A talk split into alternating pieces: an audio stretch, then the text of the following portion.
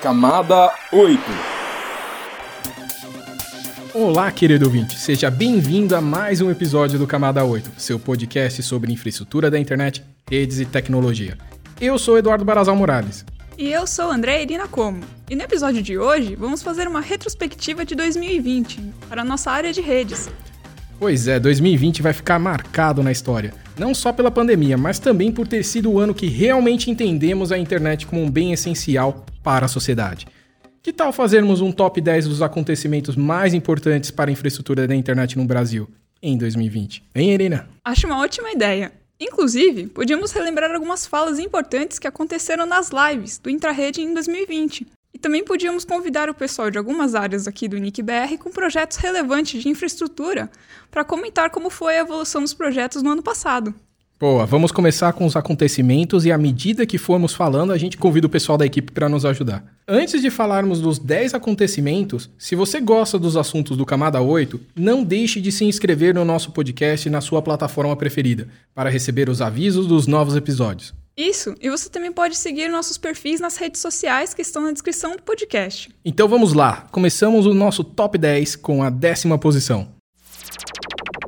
Top 10 Então, nesse top 10 aqui, a gente tem plataformas de streaming em jogos. Irina, esse assunto é bem relevante desde o começo da pandemia, né? Afinal, muita gente ficou ali com medo que as redes ficassem congestionadas e muitas empresas tomaram decisão de diminuir a velocidade da internet, de download dos jogos e de transmissão dos streamings. O que, que você tem aí para comentar para gente?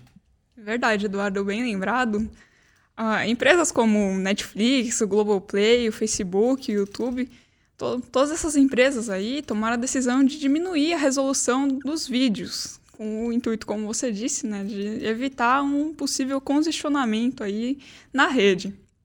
É, inclusive a Globo, no nosso intrarrede de fim de ano, falou que foi muito importante ter feito isso, né? Eles suprimiram temporariamente as resoluções mais altas, como 4K e o Full HD, e diminuiu a taxa do bitrate de algumas transmissões. E eles falaram que foi essencial para o pessoal continuar assistindo com qualidade. Bem lembrado, Eduardo. O pessoal que não acompanhou a nossa live, a gente vai deixar o link dessa live que está no YouTube na descrição aqui do podcast para vocês verem depois. E Irina, também teve a intrarrede de CDNs, porque afinal, quanto mais as CDNs estiverem perto do provedor, melhor fica a conexão para o usuário. Então é interessantíssimo para um provedor se conectar nos PTTs, ter uma CDN dentro do seu provedor, então vale muito a pena. Bom, e as plataformas de jogos também diminuíram o tráfego. O foco principal foi diminuir os downloads no horário de pico.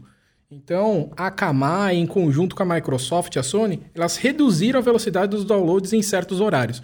Isso daí foi muito importante, principalmente ali no comecinho da pandemia, que todo mundo estava com muito medo de congestionamento na rede. Muito bem pontuado, Eduardo. E é importante destacar que mesmo com essa redução, não, não teve nenhuma perda e nenhuma degradação para os jogadores. Uma outra coisa que teve nesse tópico de streaming na nossa área aqui foi o lançamento do streaming da Disney, o Disney Plus. Com o fechamento dos cinemas devido à pandemia, né? muitos filmes acabaram estreando até direto nesses sistemas aí de streaming de vídeo. Então isso também acho que agregou bastante para a internet. É, inclusive a gente tinha dado spoiler num podcast aí que foi uma entrevista com uma determinada pessoa falando aí de um ratinho de orelhas grandes. Né, que a gente já estava prevendo da Disney chegar. E foi uma entrevista sobre CDNs, que a gente estava até explicando que as CDNs são muito importantes para as redes não se congestionarem, para evitar os gargalos. Então é muito importante para um provedor se conectar num PTT ou ter uma CDN dentro do seu próprio provedor. O quanto mais perto, melhor para ele e melhor para os seus usuários. Com isso, a gente finalizou o tópico 10. Top 9 Bem, Eduardo, como top 9, eu acho que a gente pode falar sobre os novos membros do CGIBR, o Comitê Gestor da Internet no Brasil. Comitê Gestor da Internet no Brasil, CGIBR, para quem não sabe, foi criado a partir da necessidade de coordenar e integrar todas as iniciativas de serviços da internet no país.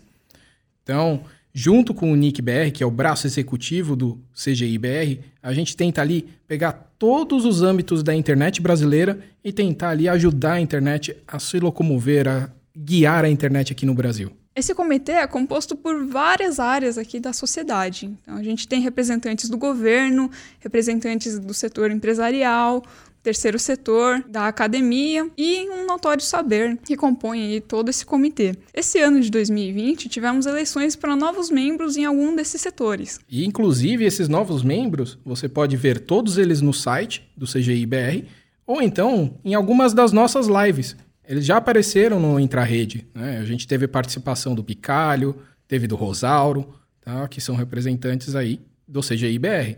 Então, quem quiser saber mais, acesse lá o site. Caso você não conheça né, o representante do seu setor, eu recomendo fortemente que você vá procurar essa informação e conhecer um pouquinho mais né, sobre essa pessoa, ver como ela está trabalhando aí para melhorar toda a internet aqui do Brasil. Então não deixe de conferir o link que a gente vai colocar na descrição. Top 8. Irina, aqui no top 8 tem governo separa os ministérios.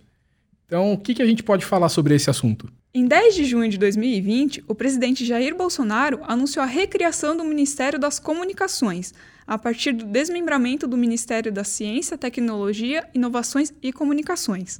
O MCTIC, né? Além da publicidade oficial do governo, o novo ministério cuida da política nacional de telecomunicações e de radiodifusão, dos serviços postais, do relacionamento do governo federal com a imprensa e do Sistema Brasileiro de Televisão Pública, além de ser responsável pela convocação de rede obrigatória de rádio e televisão para pronunciamentos de autoridades.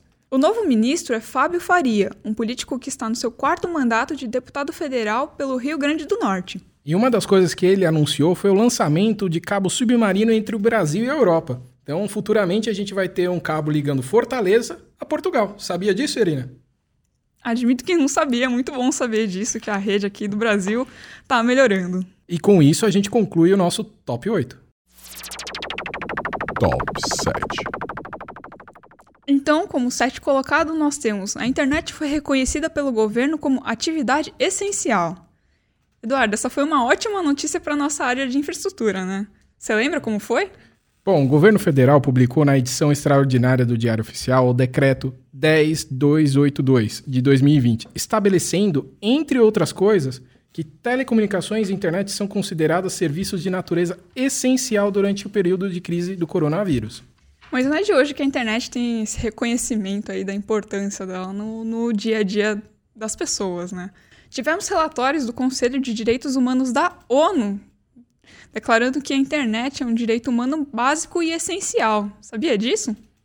Sabia. Inclusive, quando a gente escreve os nossos projetos para o IGF, que é da ONU, a gente sempre cita isso porque a gente trabalha na questão de infraestrutura e a gente já fez ali três projetos ali relacionados a IPv6. Então, é uma coisa importante da gente pensar na infraestrutura como uma coisa que dá suporte né, à internet funcionar. Então a gente precisa dela bem robusta, bem funcionando, para a gente conseguir fazer tudo isso funcionar de maneira tranquila e que todos consigam participar e usufruir da rede. Bem, com isso acho que a gente encerra o nosso tópico 7. Top 6. Bom, Irina, aqui no nosso tópico 6 a gente tem uma questão relacionada às conexões ao UBS, né, as unidades básicas de saúde, né, as unidades de pronto atendimento. Eu não sei se você lembra, mas a gente fez uma live com a RNP para ajudar os provedores a conectarem essas unidades. Quer contar um pouquinho para a gente? Verdade. Lembro que na live, o Eduardo Grisente da RNP comentou que o governo federal queria ampliar a conectividade de mais de 16 mil postos de saúde por todo o Brasil que ainda não estavam com internet. A medida foi uma parceria do Ministério da Saúde com o antigo Ministério das Ciências, Tecnologia, Inovações e Comunicações, né? o MCTIC, como você tinha comentado no item anterior. Que a gente já falou que desmembrou, né? Bom, lá o foco era o quê? Alimentar o Sistema Único de Saúde com informações necessárias sobre o Covid. E, inclusive, ajudar na telemedicina, né? que agora muita gente utiliza para se consultar com um médico. Então, acho que a gente finaliza aqui o nosso tópico 6. Top 5. Dado que eu levantei a bola no começo do episódio, né? Então, nesse tópico 5, eu sugiro que a gente fale dos projetos aqui do Nick BR. E para isso eu vou pedir ajuda, né, aqui dos demais. Então vamos ter vários convidados aqui nesse tópico para comentar um pouquinho sobre os assuntos. Primeiramente, queria comentar que o Nick BR fez 15 anos em 2020 e alcançamos a marca de mais de 4 milhões e meio de domínios registrados. Deixo aqui meu agradecimento a todos que têm um domínio.br. Muito obrigada! E aproveito para comentar que uma parte desse dinheiro que vem dos registros dos domínios.br é revertido em projetos para a melhoria da internet no Brasil. O NICBR é uma entidade sem fins lucrativos que, além de coordenar os registros de nomes de domínio, implementa dezenas de atividades que beneficiam o uso e o desenvolvimento da internet, seja na área de segurança, na produção de indicadores e pesquisa, no desenvolvimento global da web, entre tantas outras. Esse podcast, vários cursos e eventos gratuitos que a gente oferece, as lives que a gente organiza, a operação dos pontos de troca de tráfego, também são alguns dos projetos possíveis graças à verba arrecadada dos registros de domínio.br. Mas, Irina, vamos deixar o pessoal falar dos próprios projetos. A gente vai chamando um por um agora, tá? Então vamos falar do XBR, que nem entrou para o clube dos 10, né, dos 10 teras. Então, o que significa isso, Júlio? O que, que você pode contar para a gente, que é o gerente de infraestrutura do XBR? Bom, Eduardo, muito obrigado. Realmente o, o, ano de 2020 foi bastante desafia, desafiador para todos, né? E no XBR a gente percebeu, né? Logo no, no início no, no, do período de quarentena, um aumento considerável de tráfego, né? Da ordem de, de 15%. E vamos dizer assim, graças à, à disponibilidade de capacidade nos equipamentos que a gente sempre tem disponíveis, uh, a gente não sentiu uh, nenhuma dificuldade em estar tá atendendo essa necessidade de curto prazo. O, o, que a gente percebeu também foi um, um, aumento considerável no número de solicitações de conexões ao XBR. Tá? Muito provavelmente porque os provedores de acesso logo perceberam a necessidade de estar muito bem conectados para estar tá atendendo a necessidade dos seus clientes. Tá? Então, assim, com esse aumento repentino de, de necessidade de fornecimento de banda, quem tinha mais conexões teve condição de estar tá, é, atendendo melhor a todos que, que queriam é, acesso aos conteúdos. Em decorrência desse processo, né, quer dizer, que veio desde março, o que a gente é, viu que com o crescimento do, do tráfego, o, o XBR de São Paulo atingiu a, a faixa de 10 terabits por segundo de, de tráfego, passando a ser o maior do mundo, não só em número de participantes, como também em volume de tráfego. Isso é uma situação que se manteve né, uh, durante esse tempo e continuamos crescendo. No agregado de todas as localidades, a gente atingiu 14 terabits por segundo, com destaque a gente poderia dar para Fortaleza, uma cidade né, no nordeste do Brasil que, que recebe os principais cabos submarinos, né, e a gente tem investido bastante lá no, na maneira assim, de tornar o IX de Fortaleza um ponto de troca de tráfego uh, internacional, ou que seja um hub importante né, na, na região. Então a gente já tinha alguns provedores de conteúdo lá e esse ano a gente uh, conseguiu que mais alguns fossem para lá. Tá? Então a gente atingiu a, o patamar aí muito próximo a 1 terabit por segundo de tráfego, o que é muito significativo. Né? Então a gente tem percebido né, que os provedores de acesso da região norte e nordeste estão se movimentando para se conectar à, à Fortaleza. Tá? Então, esse é um processo aí que continuou nesse ano né, mais fortemente e isso foi bastante significativo durante 2020. Então é isso, só algumas coisas rápidas aí sobre o X. Então eu agradeço aí, Eduardo, pela oportunidade. Obrigado, Júlio. Vamos agora com o outro gerente do XBR, o Moreiras, só que ele vai falar do OpenCDN, que a gente teve novidade em 2020. Então, Moreiras, o que, que você pode contar para a gente desse projeto? Obrigado, Eduardo. É, como todos sabem, o OpenCDN é a iniciativa do NICBR para compartilhar caches de CDNs dentro da estrutura do PTT, dentro da estrutura do XBR. E nós vínhamos operando até o início de 2020 na localidade de Salvador, no PTT de Salvador.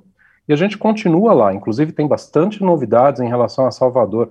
Tivemos CDNs novas entrando, como o Netflix e a Globo.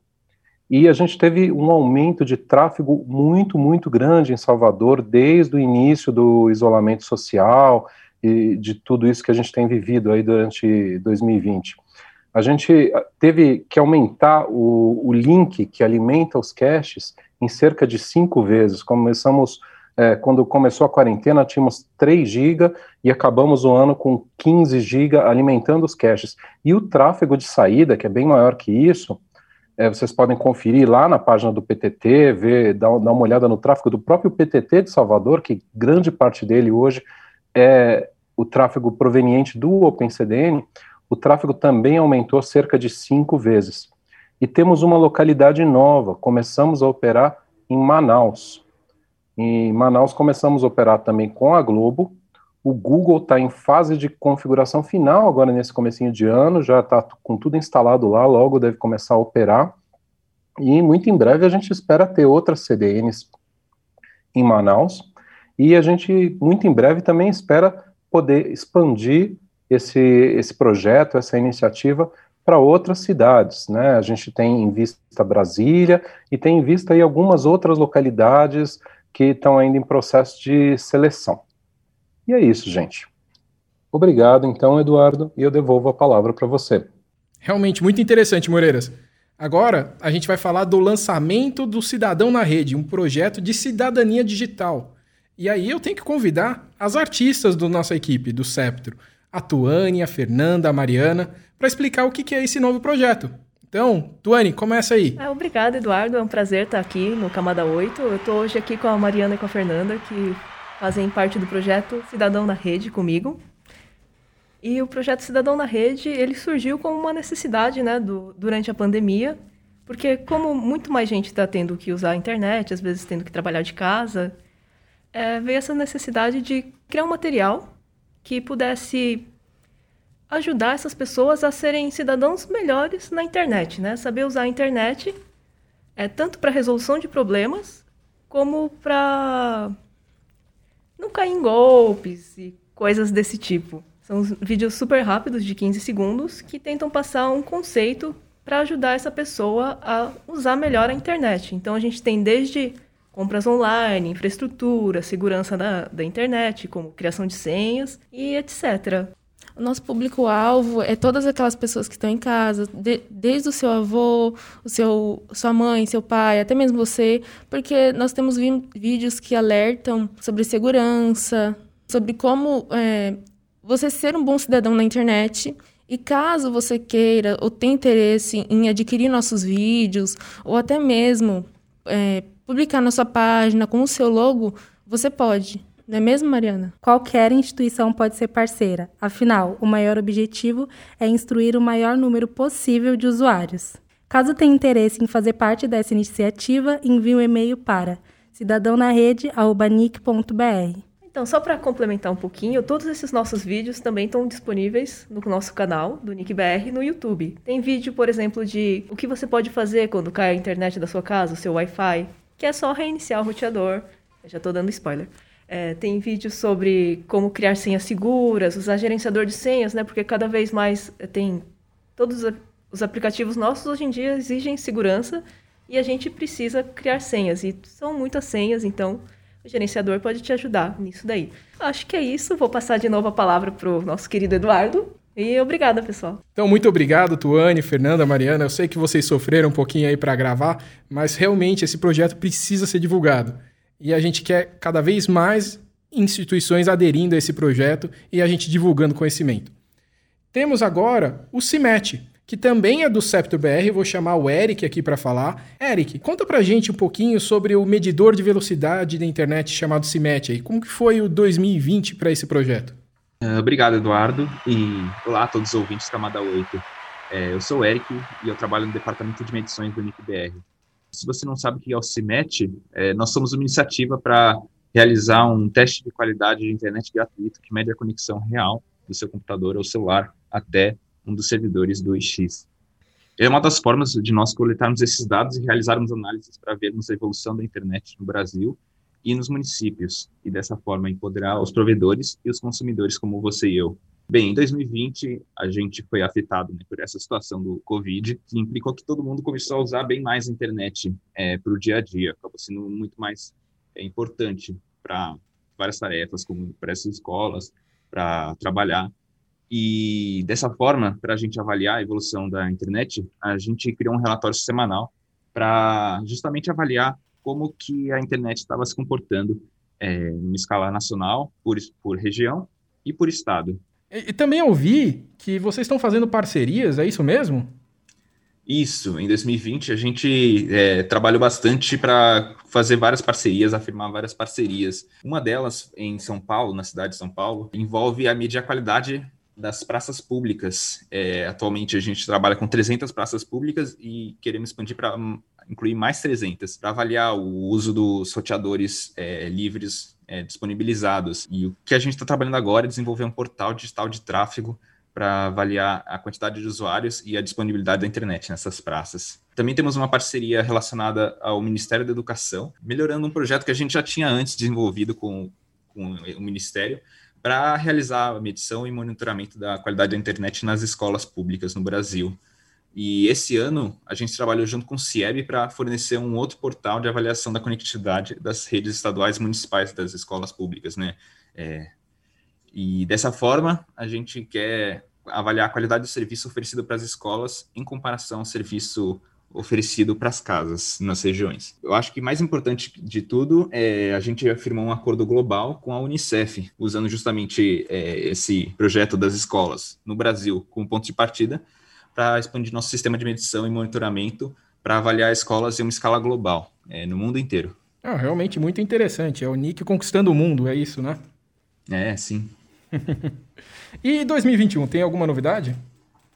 Ah, sim, nós temos várias novidades. Estamos planejando logo lançar novos serviços. Não só as nossas aplicações para PC e mobile estão sendo é, melhoradas, com novas versões é, chegando brevemente, mas também temos novidades voltadas especificamente para os provedores de internet. Por exemplo, nós temos um beta teste com os sistemas autônomos parceiros para eles avaliarem a conectividade deles com outros sistemas autônomos. Além disso, nós temos um novo projeto para não termos só testes na, na rede do X até o usuário, mas também do usuário até o provedor, um agente de medição que vai se comunicar justamente com um servidor localizado dentro da rede dos provedores, que é uma coisa que os provedores já pediam há muito tempo e agora nós vamos é, conseguir finalmente é, concretizar. Qualquer provedor que estiver escutando agora no Camada 8 e tiver interesse, pode entrar em contato com a gente. Nós temos um e-mail parceiros.cimet.nic.br.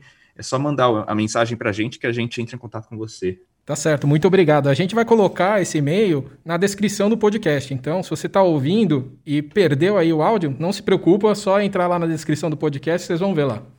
Então, muito obrigado aí, Eric. Quer mais eu falar mais alguma coisa? Ah, sim. É, eu gostaria de convidar qualquer um que estiver interessado em saber um pouco mais sobre qualidade de internet ou mesmo quiser fazer um teste agora mesmo para avaliar como é que está a internet no seu computador ou no seu celular, você pode acessar o cimet.nic.br e fazer um teste de medição ou buscar mais informações. Lá você vai encontrar qualquer informação que você precisar. Até a próxima, espero ver vocês no futuro. Obrigado, Eric. Realmente aí foi um bom bate-papo aí. Vamos falar agora então sobre os cursos novos que a gente teve EAD em 2020 e a semana de capacitação online. Foi tudo aí um grande sucesso aí em 2020 o Tiago que participou desses dois projetos. Eu gostaria de chamar ele agora para comentar. Então, Tiago, a bola é sua. Então, agradeço, né, Eduardo, pelo convite.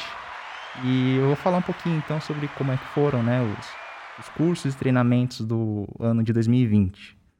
Como todos sabem, né, a gente teve, né, toda a questão da quarentena, a pandemia, e a gente também, né, teve que adaptar, né, os nossos treinamentos, que eram, né, originalmente presenciais, e a gente transformou, né, eles para a modalidade online.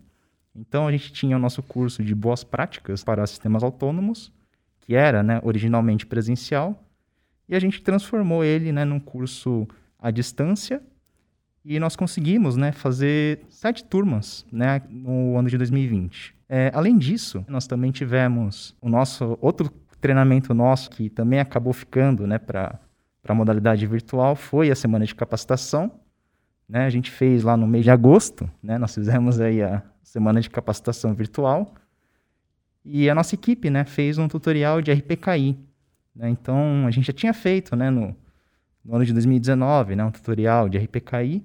É, nessa semana de capacitação, a gente é, atualizou né, algumas coisas, principalmente né, com, com a ferramenta do CRIO, para como usar né, o RPKI dentro do provedor usando a interface gráfica.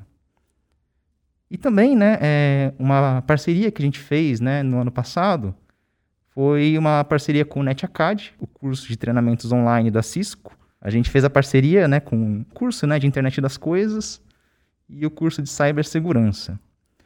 E para você né, conferir né, esses cursos e treinamentos que a gente está ministrando aqui no NICBR, você pode consultar ali no cursoseventos.nic.br.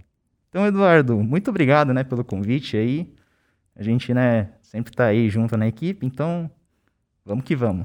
Muito obrigado, Thiago. Para a gente terminar esse tópico aí dos projetos de infraestrutura aqui do NICBR, claro que tem vários outros projetos extremamente importantes, mas eh, nem tudo dá para a gente cobrir aqui nesse podcast, né? A gente vai cobrindo em outros episódios. O que falta falar agora é das nossas lives do Intrarede e do podcast Camada 8. E aí eu já chamo a minha co-host, Irina, para falar. Verdade, Eduardo. Esse ano, com todo o isolamento social, né, muitos dos nossos eventos presenciais foram cancelados, a gente teve que se desdobrar e criar novos meios de passar o conteúdo para o nosso público aqui do, de redes. Então, como você mesmo mencionou, a gente criou o sistema aí de lives, o intrarede, a gente criou esse podcast aqui, Camada 8, então acredito que 2020 a gente aí se reinventou de uma forma muito boa. E a gente tem que falar que foi ambos foram um grande sucesso, né? Você pega aí as lives do Intrarede, teve uma lá que teve mais de 1.200 pessoas ao vivo. Né? Então a gente tem um público muito ativo no YouTube lá assistindo a nossa live, foi muito bom. E também o podcast também está sendo um sucesso. Então, acho que isso a gente completa o nosso tópico 5. Top 4. Bom, no tópico 4 a gente tem aqui LGPD. Entrou em vigor em 2020, Irina. E você já sabe disso porque muitos processos mudaram aqui dentro do NIC. Então conta pra gente o que é a LGPD. Bem, a LGPD, né, a Lei Geral de Proteção de Dados, já vem sendo discutida já tem alguns anos, mas como você mesmo mencionou, ela entrou em vigor propriamente esse ano de 2020, com a publicação da Lei 14.058 no Diário Oficial da União. E o que, que isso quer dizer? Né? O que, que isso vai implicar para a gente? Isso implica que qualquer empresa ou instituição que recolha dados pessoais, seja uma rede social, ou uma farmácia ou um supermercado, todos eles vão precisar seguir essa lei de proteção desses dados pessoais. Será que ficou claro, Eduardo? Sim, e entre as mudanças está a necessidade de consentimento do titular para o uso das informações. Ou seja, você tem que estar ciente do que você está fornecendo os dados para a instituição. E com essa lei também fica definido aqui o dono, a pessoa dona desses dados, tem o direito de saber para que, que esse estabelecimento está solicitando essas informações. Né? Então é importante que o pessoal se informe do porquê que eles estão passando essas informações para essas empresas. A LGPD ela também exige que os controladores das informações ofereçam a portabilidade de dados para outros serviços e informem o mais rapidamente possível sobre eventuais vazamentos de dados, até porque vai ter implicações se acontecer. Tanto que já está em processo de formação a Autoridade Nacional de Proteção de Dados, a ANPD. Essa autoridade vai ser responsável por fiscalizar e penalizar as empresas e órgãos públicos que não estiverem cumprindo as regras impostas na LGPD, o que envolve multas de até 2% do faturamento, limitada a 50 milhões por infração. Então, para o nosso ouvinte aí já ficar atento com a LGPD, já começar a implantar nos sistemas. E acho que podemos encerrar esse tópico e passar para o próximo, né? Acho que sim. Top 3. Então, Irina, aqui no top 3 a gente tem um assunto que você gosta bastante: ataques cibernéticos.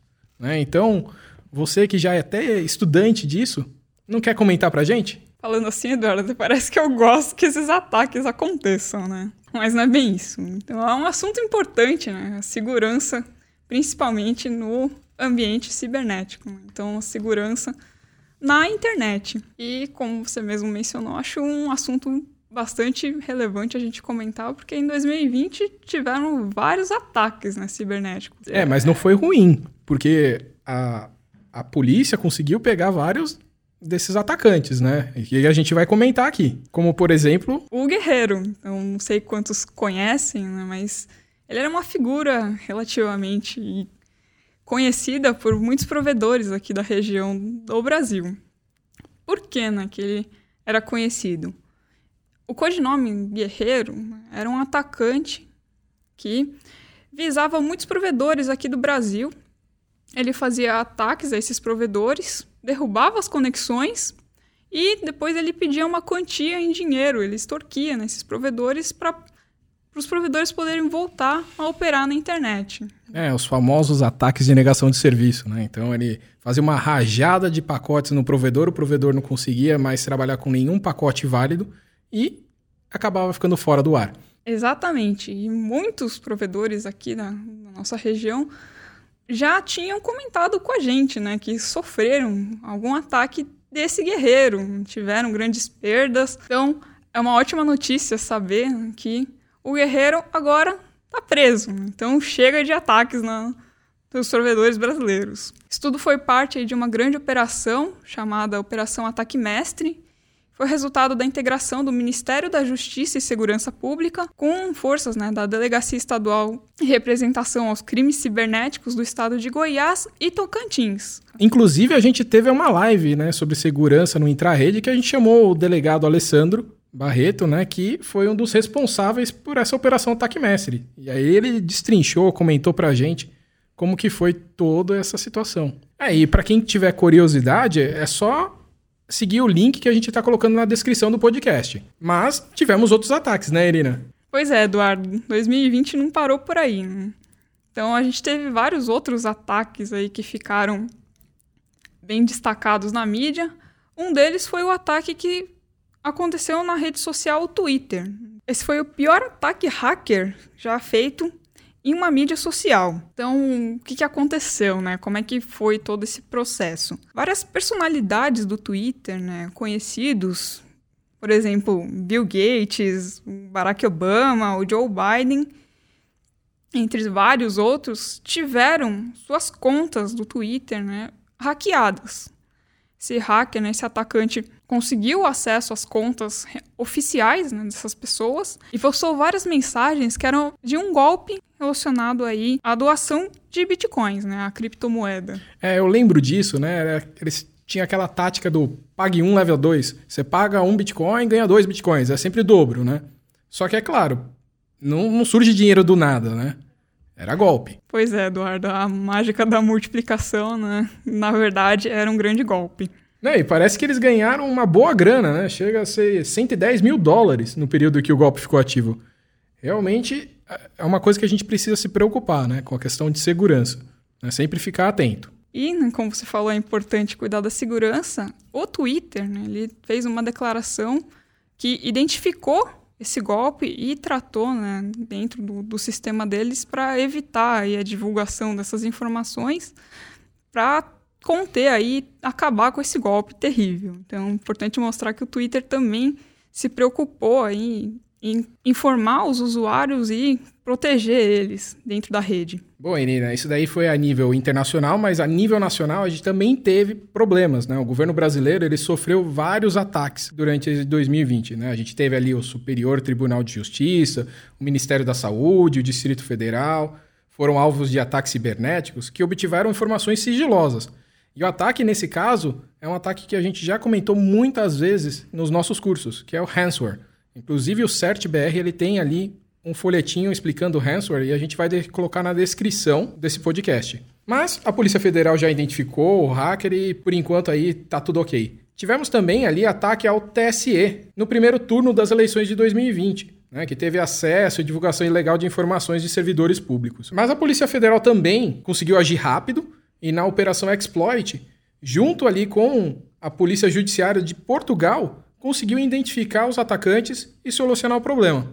Então, a gente teve ali bastante ataque, mas também teve bastante solução. Isso mostra o quanto que a defesa nacional está atuante e está boa. Então, acho que a gente termina por aqui o tópico 3. Top 2. Então, Irina, aqui no top 2 a gente tem o crescimento do uso da internet no Brasil.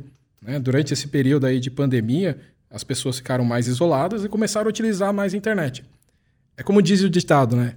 Isolado sim, desconectado nunca. Verdade, Eduardo. Como você mesmo mencionou, todo mundo teve que fazer aí um isolamento social, todos ficaram nas suas casas, mas todos mantiveram um contato de forma digital. Então, a internet foi fundamental para manter aí essa proximidade nesse período que tínhamos que ficar distantes, né?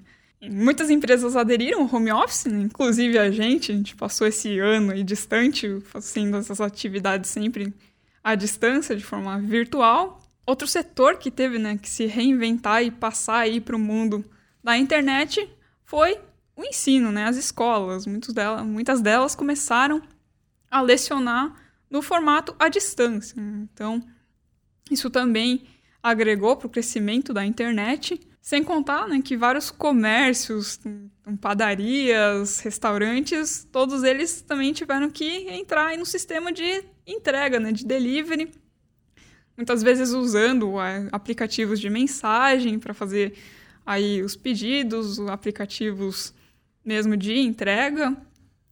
Então tudo isso passou a fazer parte desse ecossistema digital. Lembra aí de mais alguma coisa de grande destaque que causou um crescimento da internet, Eduardo? Ah, teve também as consultas médicas, né? Agora todo mundo está fazendo telemedicina, que a gente até comentou aí na questão da RNP. Festas, encontros de família tiveram que ser só por videoconferência. Espero que os nossos ouvintes passaram aí o final do ano isolados, todos conversando aí por videoconferência, à distância, né? Não nada de festa, né? Lembrando que a gente ainda está na pandemia. E o que a gente pode comentar é que a, a, vida real ela passou muito para o mundo digital.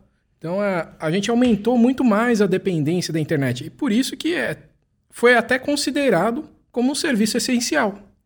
Por isso que é uma coisa boa né, para a nossa área. É quase uma valorização. Tá? Então acho que esse daí a gente finaliza o nosso top 2. Top 1. O fim do IPv4 na América Latina. Pois é, Eduardo, chegamos no número 1. Dado que você coordena o projeto IPv6BR, vou deixar para você comentar. Jogou a bomba, né, aqui. Né, o pessoal já pede o tempo todo para a gente liberar mais IPv4, ainda joga essa, esse tópico para mim. Bom, vamos falar dele então. No dia 19 de agosto de 2020, o LACNIC esgotou seu pool de endereços IPv4 contando apenas com recursos recuperados e devolvidos, e uma reserva destinada exclusivamente para infraestrutura crítica. Então, pessoal, a gente já vinha alertando ao longo dos anos que o IPv4 estava acabando. Chegou nessa data, o que, que a gente tem? Não tem mais nada. Você agora tem uma lista de espera. Então, um provedor, uma instituição que quer se tornar um sistema autônomo, agora, quando ele solicita endereços IPv4, ele entra nessa lista de espera. Quando tiver ali novos blocos recuperados, devolvidos, que é uma coisa meio dinâmica, no final, algumas empresas podem falir, né, e ela não vai querer continuar sendo sistema autônomo porque tem que pagar, ela devolve os blocos. Ou então ela pode minguar ou mudar de operação e devolve os blocos de qualquer forma. Esses blocos devolvidos tá, já não vai direto para a lista, não. Eles têm que ficar o quê? Seis meses numa quarentena, aguardando ali serem liberados. Mas por que essa quarentena? Tá? Só para dar uma explicação. Lembra que alguns blocos podem estar em algumas listas negras. Então, até para a gente tirar da questão do roteamento da internet, as pessoas entenderem que aquele bloco já não está sendo mais utilizado, leva um tempo. Então, espera ali os seis meses e aí vai alocando na fila. E, lembrando, só novos sistemas autônomos podem requerir esse bloco de PV4. E é somente um bloco entre 1/22 e 1/24. Aqueles que já são sistemas autônomos não podem pedir mais. Então a gente já até recomenda, utilize PV6. E com isso a gente finaliza o nosso top 10, né? Foram os 10 tópicos aí mais relevantes na infraestrutura da internet brasileira em 2020.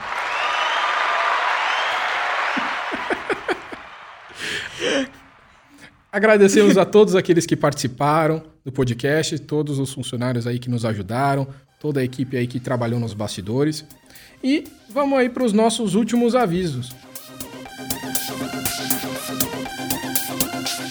Neste mês de janeiro não teremos mais cursos e eventos. A gente ainda está remodelando todo o formato de 2021 e vamos ver ali a partir de fevereiro que a gente já deve recomeçar a trabalhar com os nossos eventos e cursos online. Eu já quero deixar um alerta para vocês. Se vocês gostaram dos nossos eventos e querem patrocinar né, os nossos cursos e eventos, fica ali atento que a gente vai começar a publicar uma proposta de patrocínio. Então entra ali nos sites, seja ali do Intrarede, que tudo que a gente vai colocar na descrição do Intrarede, nos X Fóruns, X Fórum Regional, na semana de capacitação e veja se você quer contribuir com esses projetos. Assim a gente vai conseguir disseminar mais e mais conhecimento. Nos ajude também a divulgar o podcast. Fale para seus familiares, amigos, colegas de trabalhos, conhecidos e até desconhecidos. Também mandem sugestões de temas, dúvidas, elogios e críticas construtivas para o nosso e-mail cursoseptro.nick.br.